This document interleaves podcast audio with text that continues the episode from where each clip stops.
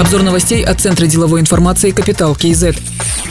Кигок направил 20 миллиардов 43 миллиона тенге на выплату дивидендов по итогам первого полугодия. Размер дивиденда на одну простую акцию составил чуть более 77 тенге. Ранее сообщалось, что консолидированный чистый доход компании за первое полугодие составил 28 миллиардов 600 миллионов тенге. Политикой компании предусмотрена выплата дивидендов в размере не менее 40% чистого дохода. Вознаграждение может выплачиваться два раза в год. По итогам первых шести месяцев текущего года было предложено распределить 70% чистого дохода. По данным на июль текущего года 90% акций КИГОК принадлежат фонду Самрук Казана, 7,25% единому накопительному пенсионному фонду. Агентство по регулированию и развитию финансового рынка опубликовал белый список кредитных товариществ, ломбардов и микрофинансовых организаций, в том числе выдающих микрокредиты в онлайн-режиме. По данным на 3 ноября текущего года учетную регистрацию прошли более 1100 компаний. Список размещен на сайте агентства. Организации, которые не прошли учетную регистрацию, подлежат принудительной ликвидации либо реорганизации, говорится в сообщении агентства.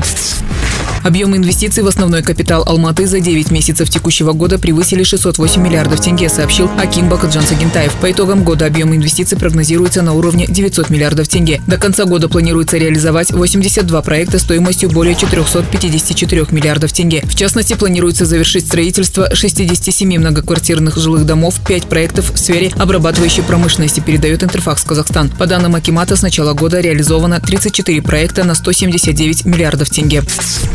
Десятый Центральноазиатский торговый форум пройдет с 16 по 20 ноября в онлайн-формате. В этом году встреча будет посвящена изучению новых тенденций и реакции рынка в Центральной Азии во время экономического восстановления после пандемии коронавируса. Регистрация на форуме бесплатна. Участники дискуссии обсудят влияние COVID-19 на цепочки поставок, вопросы восстановления туризма, развития энергорынка, электронной торговли. Также состоятся онлайн-переговоры более 20 производителей плодовочной продукции пяти государств Центральной Азии с потенциальными партнерами по всему региону и за его пределами.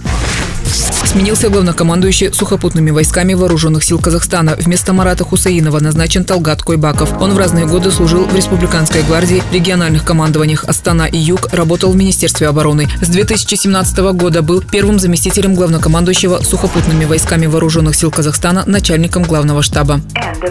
Другие новости об экономике, финансах и бизнес-истории казахстанцев читайте на Капитал Киезет.